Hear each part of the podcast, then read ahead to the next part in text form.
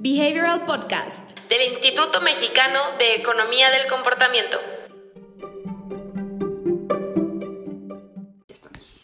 Hola a todos, buenas tardes, esperemos que estén muy bien.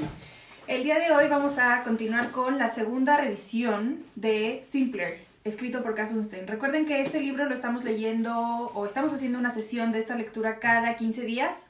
Entonces vamos a estar leyendo este libro durante enero y febrero. Si no lo tienen, lo pueden adquirir en la cajita de descripción de donde nos estén viendo o si nos están viendo en Instagram, por favor, eh, podrían sintonizar este video en YouTube o en el grupo cerrado de Facebook que se llama Book Behavioral Club y ahí van a poder encontrar todos los recursos que necesitan para comprender un poquito más también sobre el trabajo de Kasunstein, quién es, eh, cuáles son sus principales aportes, su visión. Entonces, eh, si van a leer el libro con nosotros, coméntenos también qué les está pareciendo. Si ya leyeron Notch, este es un excelente segundo paso. Por si les gustó el enfoque que empiezan a ver en Notch, si les gusta Notch, de verdad, esta es una, yo diría, una como que segunda parte muy buena. Yo soy Diana. Y Emiliano. Y bueno, entonces el día de hoy vamos a hablar sobre un aporte también muy, muy característico del autor, que también se discute desde Notch, pero aquí en Simpler pues como que le da una visión mucho más amplia, que son los defaults o las opciones predefinidas. ¿Y por qué son importantes las opciones predefinidas? Las opciones predefinidas son importantes porque aprovechan un principio muy básico del comportamiento humano, que es la inercia que llevan las personas. Y son parte central de la, del trabajo que ha hecho Cass Sunstein, porque Sunstein viene del campo de las leyes, ¿no? Es decir, él, y como lo hemos visto en, la, en los autores que hemos cubierto, ¿no? Hemos cubierto psicólogos, hemos cubierto economistas, hemos cubierto diseñadores, y Sunstein, por ejemplo, es un abogado que está completamente destinado a cómo, utilizando las leyes, puedes cambiar comportamientos, ¿no?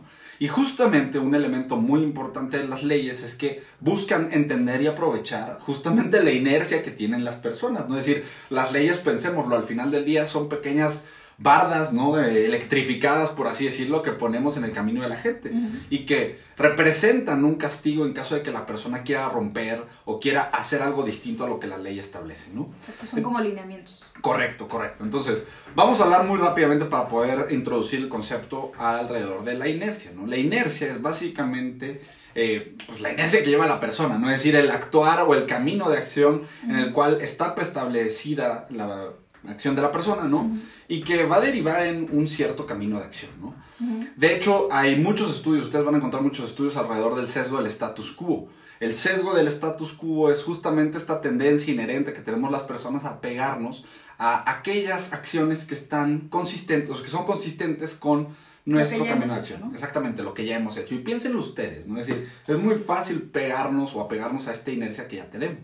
porque ya la hemos probado, ¿no? Ya hemos comprobado, por ejemplo, para también seleccionar incluso productos o servicios. Pues ya venimos comprando lo mismo desde ese tiempo y pues me ha resultado bien me funciona bien, entonces ¿por qué no? Lo voy a seguir comprando, lo voy a seguir ocupando. Exactamente, ¿no? Y, y, el objetivo de entender la inercia de las personas es al final del día cómo estructuras tú un contexto que tome en cuenta esa inercia, ¿no? Sea para cambiar el comportamiento de las personas o sea para potenciarlo. Por ejemplo, se me viene a la mente ahorita un default o una opción predefinida a la cual todos ustedes van a haber sido sujetos, que es lo que pasa con Facebook.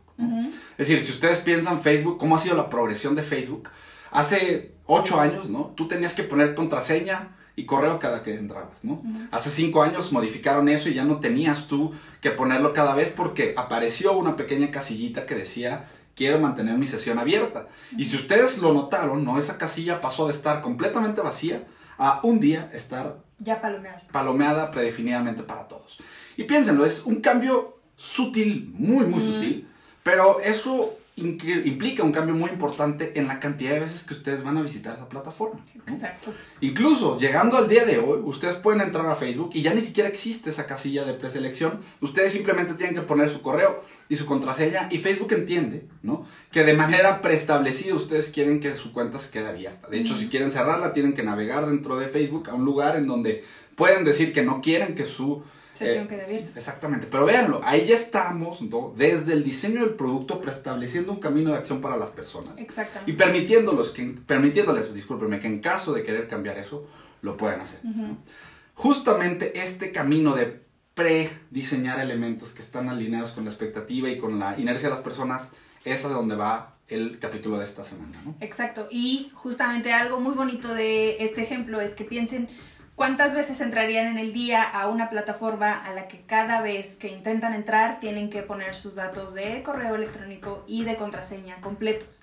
Entrarían muy poquitas veces porque pues no es como que algo, no, no es como que sea fácil, no es que sea rápido, entonces si la sesión se queda abierta y se mantiene abierta, va a ser mucho más fácil que ustedes, por inercia o por aburrimiento incluso, ya nada más den clic y ya está listo. Y entonces esto también significa mucho mayor interacción en la plataforma, mucho mayor tiempo que pasamos en la plataforma. Entonces, esa es una forma de eh, verlo hacia un producto como lo es Facebook, ¿no? Correcto. Ahora, vamos a seguir hablando de los defaults. ¿no? Eh, Sustin plantea dos tipos de defaults, ¿no? Es decir, él, él habla de dos diferentes herramientas y que es bien importante entender cómo vamos a estructurar los defaults que utilicemos. ¿Cuáles son esos dos tipos de defaults que utilizan, por ejemplo? Están los opt-in y los opt-out. Entonces, justamente algo muy rico también es que ambas eh, opciones o ambos tipos de defaults conservan la libertad de elección, que es algo que también Sunstein repite una y otra vez en todos sus libros, en todo su discurso y en su punto de vista incluso para, para diseñar estas cosas. Entonces, volviendo a los opt-in y opt-out, opt-in es cuando tú activamente eh, o cuando el default está construido para que tú sigas en el camino. Y opt-out es cuando tú decides activamente dejar de ser parte de ese camino, ¿no? Y eso es muy importante, porque es decir, al final del día la gran pregunta está en qué es lo que le estamos pidiendo a la persona. Es decir, estamos preestableciendo un cierto camino de acción y le estamos pidiendo que en caso de querer cambiar ese camino, lleve a cabo una, una acción, una decisión, ¿no? O más bien estamos poniéndole, ¿no? O poniendo al en el camino a la persona en un camino de la no acción y le estamos pidiendo que sea parte de esto, ¿no?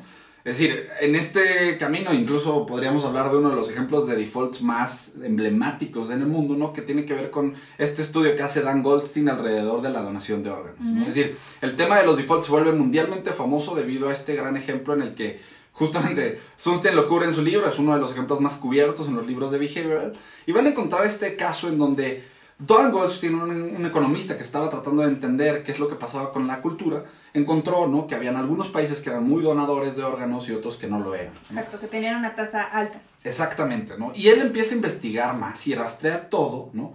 A el diseño de las formas de solicitud de donación de órganos, ¿no? Él se da cuenta que la mitad o los países que tienen muchos donantes son aquellos países que preestablecen un camino de acción alineado a donar, ¿no? Que ya dan por hecho que todos son donadores. Exactamente, es decir, yo asumo que tú eres y en caso de no serlo tienes que decidir salirte del programa, ¿no? Mientras que los países que son poco donantes son aquellos que preestablecen un camino donde la persona tiene que activamente tomar la decisión de formar parte, es decir, yo no asumo que tú quieres serlo, tú me lo tienes que reportar. ¿no? Ese es el opt-in. Y por ejemplo, lo que hacen países que sí dan por hecho que vas a donar es, si tú quieres dejar de ser parte de esto, tienes el opt-out para salirte. Entonces, opt-in es para unirte, opt-out es para salirte. Totalmente. Y son bien diferentes las tasas de, de resultado que obtienes con cada uno, ¿no? Justamente una buena parte de, la, de lo que aboga Sunstein en el capítulo que estamos, bueno, en la sección que estamos viendo en este día, es justamente voltear a ver los defaults como una herramienta que nos puede ayudar a prácticamente como una red de pesca, ¿no? Recoger un montón de personas y llevarlos o preestablecerles un cierto camino de acción que es diferente a lo que está sucediendo ahorita, ¿no? Exactamente. Y también algo muy rico de los defaults y del enfoque de Kanzunstein es que él dice que para elegir la opción default, eh, si tú estás diseñando en este caso, ¿qué es lo que la gente que tiene toda la información escogería? Entonces ahí eso es lo que puedes tomar como referencia para decir, ok, si esto es lo que la gente con toda la información de lo que está pasando decidiría, entonces ese es mi default y a partir de ahí la gente puede decidir si forma parte o si sale. Y esto incrementa mucho la participación en programas de salud o, por ejemplo, que es un ejemplo que se menciona en este libro, eh, para ahorrar para el retiro, ¿no? Justamente, ¿no? Es decir, pensemos, por ejemplo, en algunos de los casos más importantes de aplicaciones de opciones predefinidas al diseño de productos o servicios. Piensen, por ejemplo, en lo que pasa con el 401k en Estados Unidos o el fondo de ahorro en lo que es Latinoamérica, ¿no? Desde hace unos cuantos años en toda Latinoamérica se han desplegado programas en donde quienes entran a trabajar, digamos, de manera formal a una empresa, ¿no? son o deben ser insertados en un programa de ahorro voluntario. ¿no? Voluntario a fuerzas, ¿no? Porque al final del día es parte de tu salario que predefinidamente está establecido a ser destinado a este fondo de ahorro, que muchas veces es empatado por las empresas. ¿no? Este es un mecanismo, por ejemplo, que se implementó hace pocos años, ¿no? 10, 15 años en el mundo, ¿no? Y que ha sido uno de los impulsores más importantes del ahorro voluntario. Es decir, así como, eh, bueno, junto con este cambio del 401k se despliega en Estados Unidos Save More Tomorrow, que también es un programa que preestablece ciertas acciones y ciertos caminos de acción para la persona, ¿no? Exacto. En, digamos, al final del día no solamente es Sunstein, sino hay muchísimas personas que abogan por el utilizar estas opciones predefinidas como mecanismos de decisión. El problema es que levantan un problema ético muy importante. ¿Cuál es ese problema ético? Que quién somos nosotros los diseñadores para decidir qué es lo que la gente debería de decidir. ¿Quiénes somos nosotros diseñadores para seleccionar el default y decir, ok, la gente se tiene que apegar a esto porque yo digo? Exactamente, no piensen y vámonos a regresar tantito al caso de las donaciones de órganos, ¿no? Es decir, Exacto. es un ejemplo muy ilustrativo porque involucra, ¿no? Un tema muy polémico alrededor de las opciones y decisiones de la gente. Hay personas que por religión, por preferencia, por decisión no quieren donar órganos. Exacto. Y quiénes somos, como bien menciona Adena, quiénes somos nosotros para decidir no, pues lo vas a hacer, ¿no? Y entonces piensen, ahí empieza justamente a crearse esta fricción y estos grandes problemas que tienen las ciencias del comportamiento que empiezan a levantar problemas y dilemas éticos de quiénes somos Exacto. nosotros para preestablecer caminos. Justamente ahí es en donde lo que también mencionó Diana hace ratito se vuelve importante. ¿Cuál es el tip que da, por ejemplo, Susten para este tema de, y para, digamos, quitarnos o separarnos de los dilemas éticos de los defaults? Que el enfoque default debería ser lo que la gente con toda la información escoge. Entonces, por ejemplo, si la gente tuviera toda la información, escogería enrolarse en el programa de ahorro por el para el retiro porque tiene toda la información de que es algo bueno, tiene toda la información de que sí le va a servir, tiene toda la información de que es algo que lo va a beneficiar. Entonces, elegiría a esa persona enrolarse para ahorrar en el retiro. Pero, por ejemplo, aquí es cuando viene eh, la contra, digamos si la gente tuviera toda la información, aún así decide o no donar sus órganos. Entonces, ese Claro. es un tema importante, como decías. Y mira, se me viene rapidísimo a la mente el caso del, eh, eh, ¿cómo se dice? El mayor, ¿cómo se dice? ¿Cómo se- El alcalde Bloomberg, ¿no? El alcalde Bloomberg es una persona que fue alcalde de Nueva York por mucho tiempo. Y él tuvo muchos problemas porque estuvo en el periodo donde Cass Sunstein era el, eh, digamos, la, la cabeza del órgano regulatorio del La segundo, ajá, de la Casa Blanca, el segundo mandato de Obama, ¿no? Ahora, ¿qué es lo interesante de todo esto? Eh, en ese periodo, Bloomberg empieza a desplegar muchos programas que utilizaban opciones predefinidas, ¿no? Por ejemplo, uno de estos programas era permitir, o exigirle más que permitir, ¿no? Exigirle a los restaurantes que pusieran el número de calorías que tenía cada uno de los platos. De los alimentos, sí. O que redujeran, por ejemplo, el tamaño de los vasos, ¿no? Y eso es muy interesante porque justamente fue uno de los momentos en donde se vio de primera mano el efecto que tienen estas opciones predefinidas sobre las preferencias de la gente. Exactamente. Uno desde fuera ve el programa y dice, oye, excelente, van a haber calorías, van a haber menores tamaños de refresco para que las personas no puedan ingerir un exceso de bebidas azucaradas. El problema es que el resultado fue muy negativo. Esto se implementó por ahí de 2012 y ustedes pueden buscar en Google, ¿no? Si buscan eh, Sugar Ban y Bloomberg, ¿no? Van a encontrarse perfectamente todo el problema que hubo alrededor de quién es esta persona para evitar que yo me pueda tomar dos litros de refresco, ¿no? Y es bien extraño llegar a ese punto porque tú dices, oye, bueno, ¿cómo que quién es esa persona? Nadie se debería estar tomando Dos dos, litros. litros de gaseosa cada sentada que tiene, pero también pensándolo fríamente, ¿quiénes somos nosotros para definir lo que es bueno y lo que debería de hacer otra persona? Exacto, y es por eso que dijeron, ok, bueno, sí te voy a limitar el tamaño del vaso que te venden, pero no te limito las veces que tú puedes Correcto. pararte e irte a servir otro refresco. Entonces, si al final tú quieres tomarte dos litros de refresco, está bien, pero lo vas a hacer en un vaso un poco más chico. Y esta gráfica que les enseñaba hace ratito ilustra muy bien cómo es que han crecido las porciones de comida, de refresco, de hamburguesa, de papas, desde los años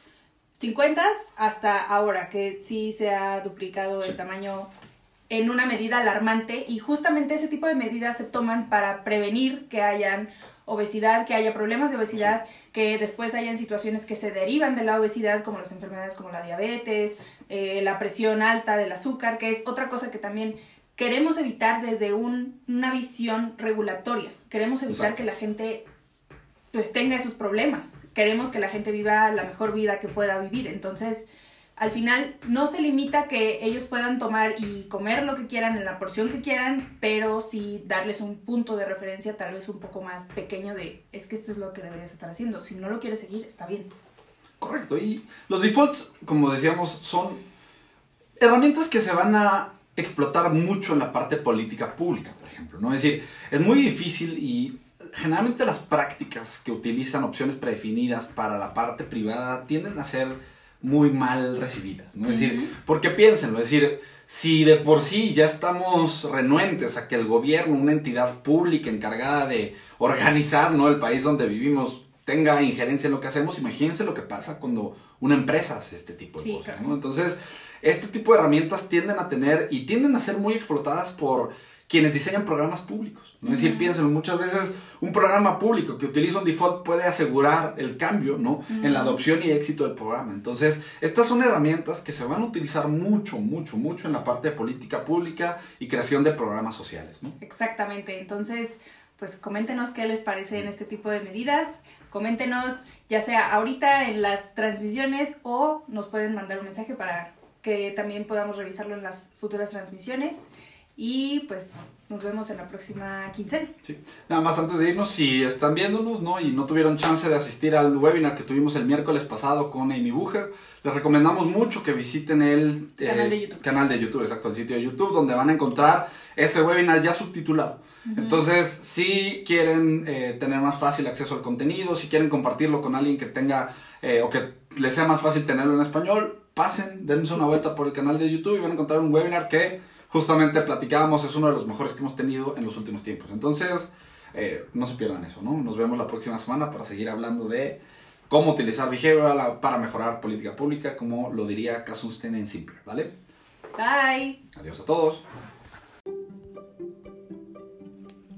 Si quieres saber más sobre los libros y los temas que abordamos en el podcast, ingresa a nuestra página web ecomportamiento.org donde encontrarás libros, autores, blog y mucho más.